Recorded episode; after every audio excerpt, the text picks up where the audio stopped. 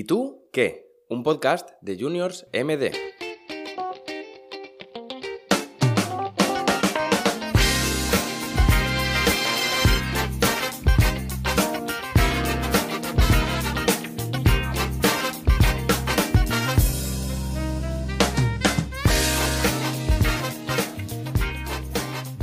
Bienvenidos una vez más a este nuestro espacio favorito de nuestro movimiento, el podcast ¿Y tú qué?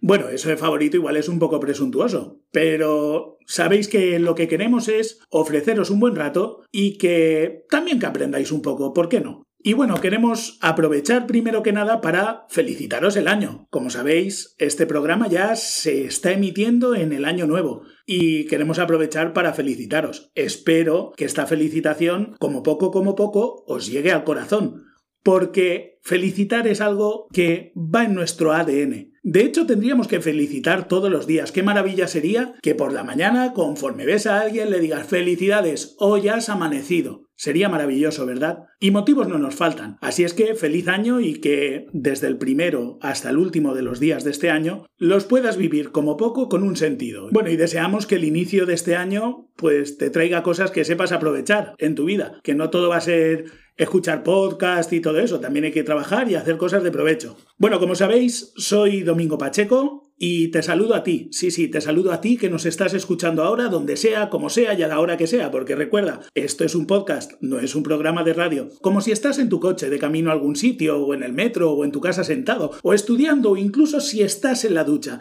nos da igual. La cuestión es que, que puedas prestar un poquito de atención a lo que te queremos decir y seguro que te servirá de provecho y con un poco de suerte, incluso a lo mejor, conseguimos sacarte alguna sonrisilla.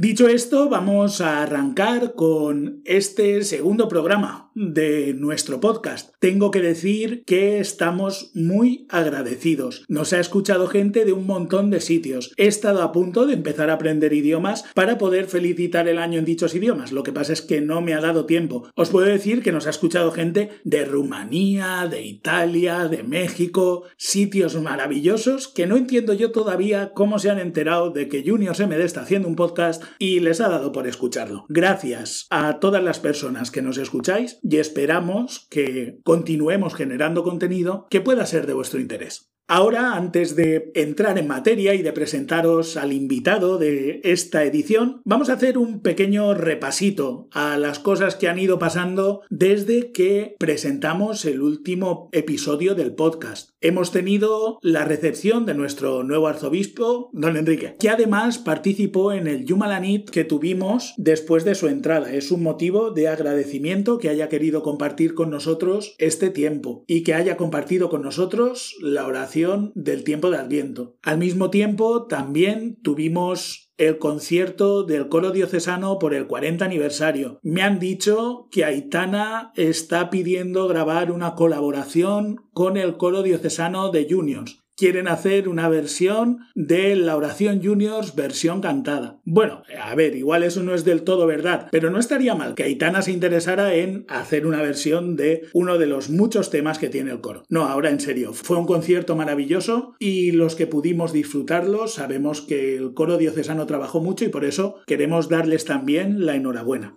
Y ahora ponemos también nuestra mirada un poco en el futuro, en las cosas que están por venir. Sabéis que estamos escuchando esto por lo menos, por lo menos, a partir del día 2 de enero, por lo tanto estamos muy cerquita de la celebración de la Epifanía, de los Reyes Magos. Que os traigan muchas cosas. Si os traen carbón, sed agradecidos también, que el carbón hay gente que le gusta. Y bueno, viene un momento fantástico para muchos de los educadores de nuestro movimiento, que es el tiempo de exámenes. Ya está bien y ya ha llegado el momento de que nos pongamos a estudiar. Espero Espero que hayáis estudiado durante el semestre, pero si no lo habéis hecho, seguro que estos días os vais a hartar.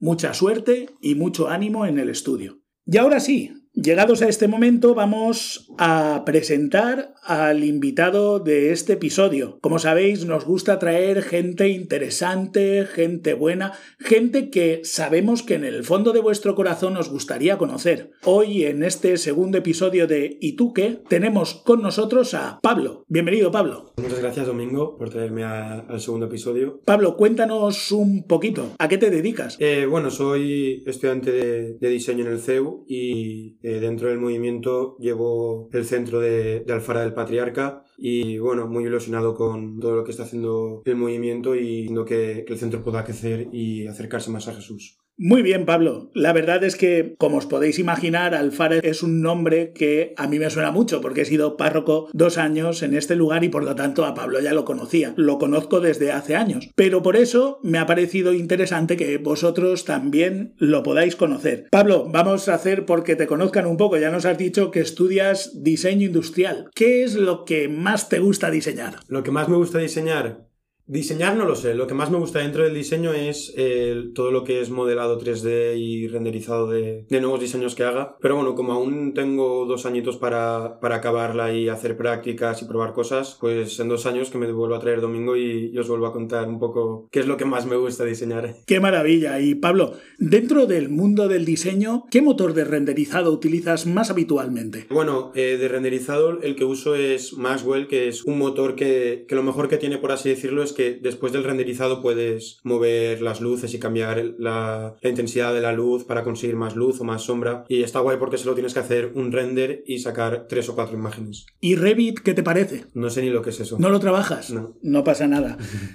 A nosotros nos gusta saber de todo y profundizar en los gustos de nuestros invitados. Pablo, en ese sentido me gustaría también preguntarte un poco por tu experiencia como educador y como jefe de centro en el Centro Juniors de Alfara. ¿Cuál sería la anécdota que traerías ahora a tu memoria y que te gustaría contar a las personas que nos están escuchando que hayas vivido en Juniors? Uf, una. Eh, pues creo que fue cuando aún era monitor. Eh, bueno, estaba con mi equipo haciendo una supervivencia. Que en el FARA hacemos una marcha los, el equipo de mayores cuando vamos a pasar educadores. Eh, que vamos solos y nos dan medio mapa, mal dibujado, sin comida ni nada. Y bueno, eh, estábamos pasando por un corral con, con ganado suelto. Habían vacas, habían toros. Y pues había que salir del ganado y había que mover una parte de la valla electrificada. Y claro, había un plástico y dije, vale, voy a coger el plástico, que no va a pasar nada, no me, no me va a dar calambrazo ni nada. Tal, que cojo el plástico, pasan todos, voy a cerrar, justo debajo del plástico había un agujero y toqué el, el metal y pues eso me pegó un calambrazo que me quedé blanco como, como 10 minutos bebiendo agua. ¡Qué gusto! ¡Qué maravilla, Pablo! Oye, ¿y llegaste a perder el conocimiento? No, tanto no fue, tanto no fue. Pero una baja de tensión fuerte sí que me dio. ¡Qué barbaridad! Bueno, tenemos con nosotros, por lo tanto, a un superviviente, a alguien que ha puesto su vida en peligro, incluso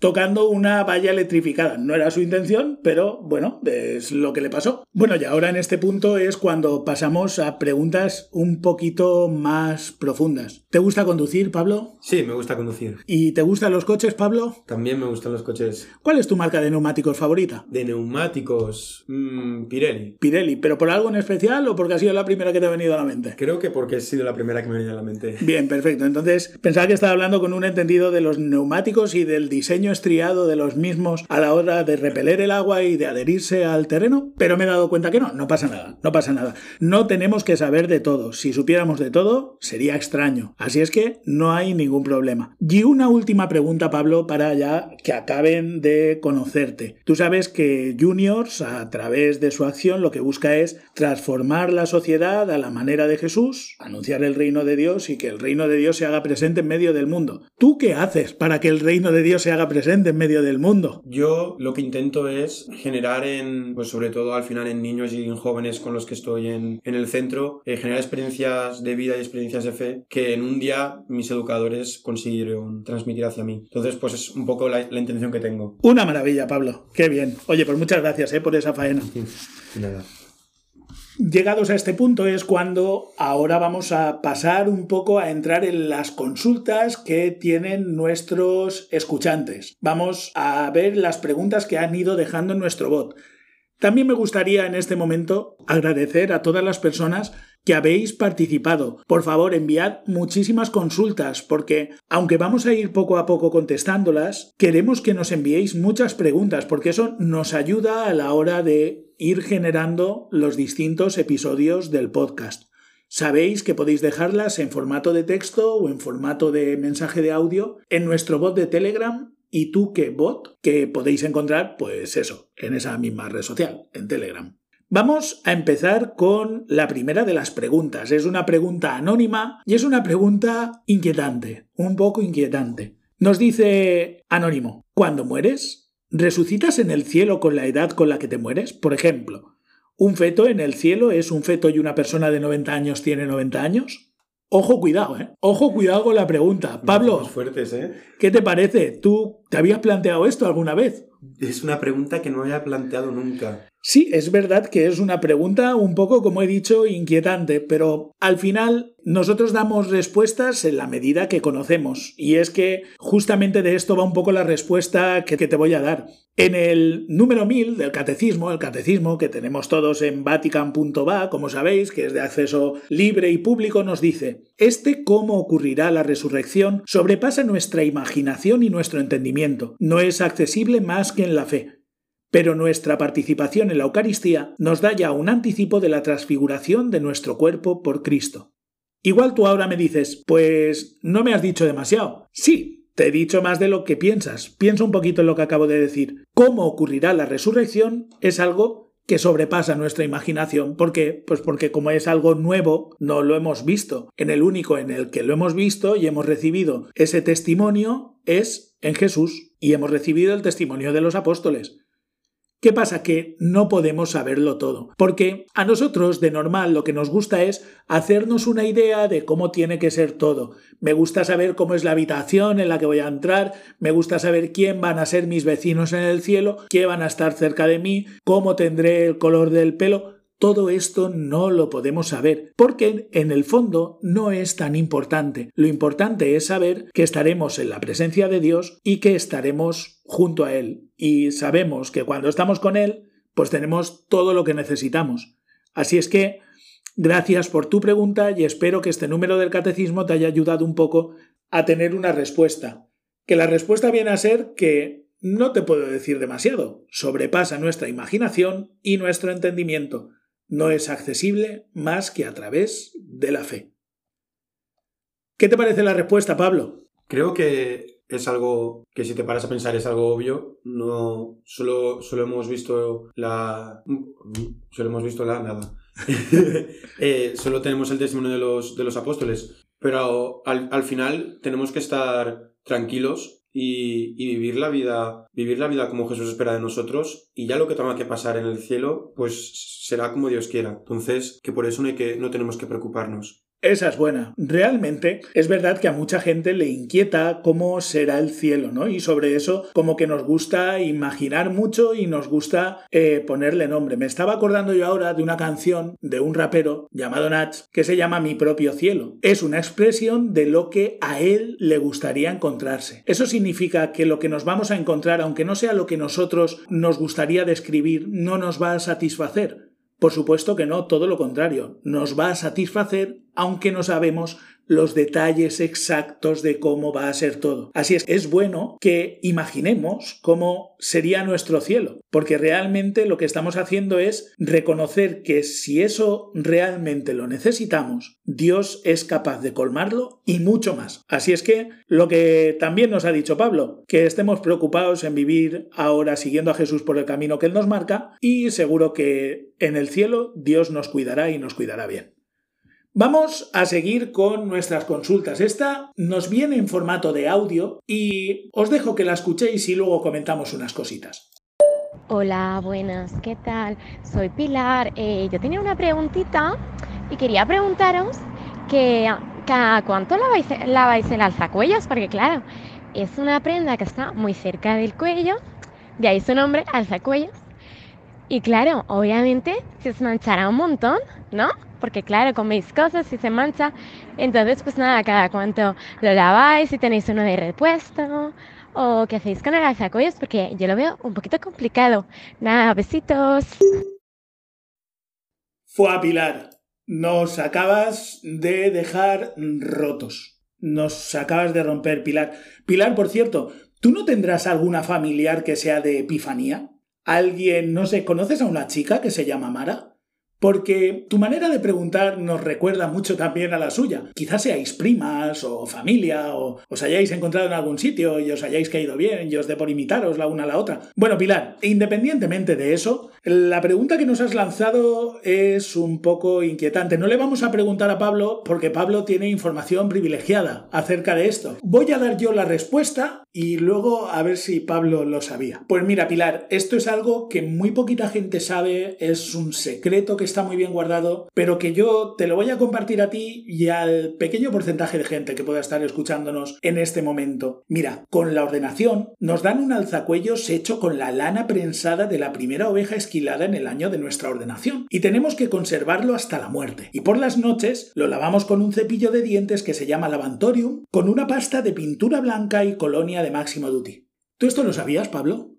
Yo es la primera vez que escucho esto. Bien, sí, es que, a ver, igual no es del todo verdad. No, los alzacuellos nos viene uno con cada camisa. Tú compras una camisa y te viene un alzacuellos nuevo. Lo otro era, pues bueno, una ensoñación o un... Vamos, que no era verdad. El alzacuellos viene uno nuevo con cada camisa y, de hecho, lo que hacemos muchas veces es guardarlo, cambiarlo y cuando uno se pone feo, pues lo tiras y te pones otro. Básicamente esa es la gestión del alzacuello que hacemos. Obviamente, de vez en cuando, pasarle una toalla o lavarlo un poco, tampoco pasa nada, porque como tú nos has recordado muy bien, Pilar, está en una zona en la que pues tiene muchos roces. El cuello cuando mueves la cabeza pues obviamente roza el alzacuellos. Por eso me encanta que tengáis esta inquietud sobre la ropa sacerdotal. Creo que vamos a hacer un especial solamente para comentar ornamentos litúrgicos y ropa de sacerdotes, porque veo que os genera mucha inquietud.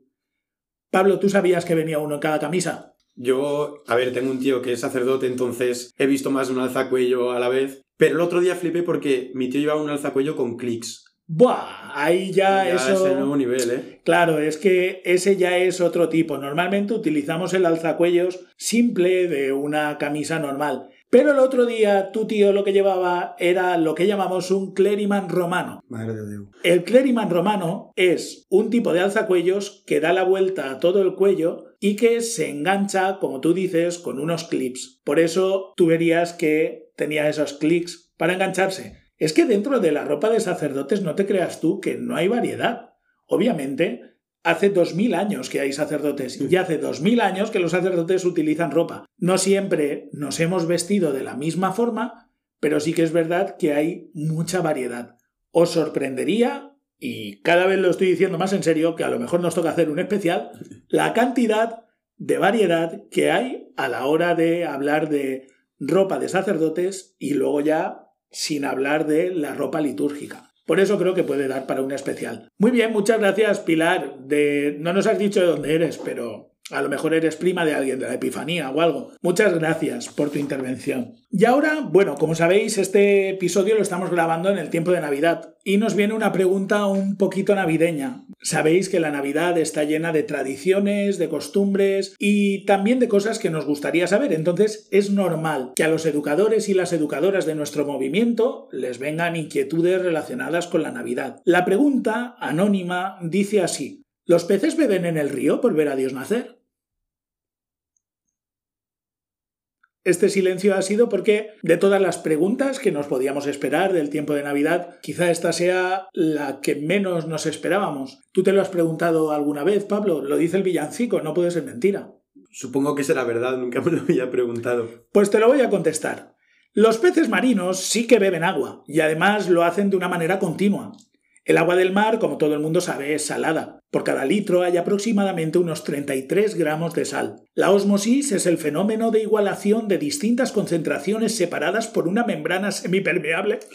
Y el agua siempre fluye en los cuerpos de las concentraciones menos salinas a las más salinas. Sin embargo, con los peces de río pasan cosas. A diferencia de los marinos, que corren el riesgo de expulsar demasiada agua y por tanto de deshidratarse, los peces de río, al tener en sus fluidos corporales mayor concentración de sales que el agua dulce, corren el peligro de que les entre demasiada agua, o dicho de otra forma, de que mueran por exceso de líquidos. Para evitar esto utilizan dos mecanismos muy simples. El primero consiste en dotarse de una estructura corporal impermeable al agua y el segundo en sencillamente no beber agua. Aunque los peces que observamos en el acuario abren y cierran la boca, lo que están haciendo en realidad es respirar. Por tanto, los peces beben en el mar, pero no en el río.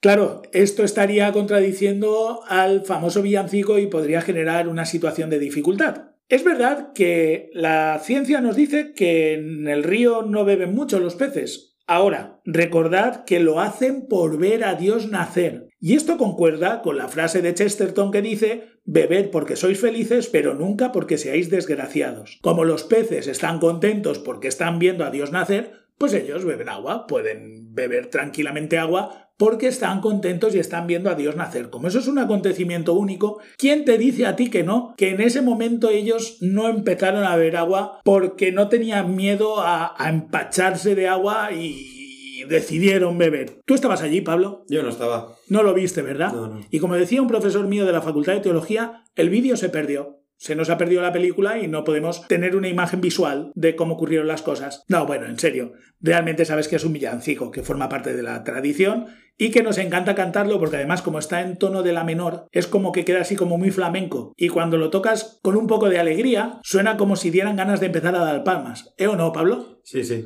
Pues efectivamente. Realmente los villancicos están para ayudarnos a expresar la alegría del tiempo de Navidad y, ¿por qué no también para alimentar nuestra imaginación? Bien, pues con esta última pregunta de los peces y del río y de los villancicos, llegamos al final de nuestro segundo episodio de nuestro podcast ¿Y tú qué? Pablo, ¿qué te ha parecido este, esta experiencia de participar en el podcast? Pues estoy muy agradecido porque Domingo haya podido contar conmigo. Y bueno, ya he visto que, que aquí Domingo tiene que hacer todas las semanas un, un máster en, en, naturaleza, un máster en, en, todo, porque las preguntas que hay son de, son de todos los palos. Pero eso, muy, muy contento y, y pues eso. Muy contento. Muy contento. Muy contento, qué maravilla. Pues gracias a ti, Pablo, por participar. Y efectivamente, aquí estamos formándonos continuamente para responder a vuestras dudas, vuestras inquietudes, responder en definitiva a todo aquello que os puede inquietar. Por eso recordad enviarnos vuestras dudas y preguntas a nuestro bot de Telegram y tú que bot y estaremos encantados de contestaros. De nuevo, al final del episodio, feliz año nuevo, que disfrutéis mucho de estos días o de los días en que estéis escuchando este podcast, porque igual estamos en el año 2025 y alguien está escuchándolo en este momento. Bienvenido al 2025, espero seguir vivo en ese momento. Gracias por escucharnos y feliz Navidad y que Dios os bendiga. Siempre unidos. Siempre unidos.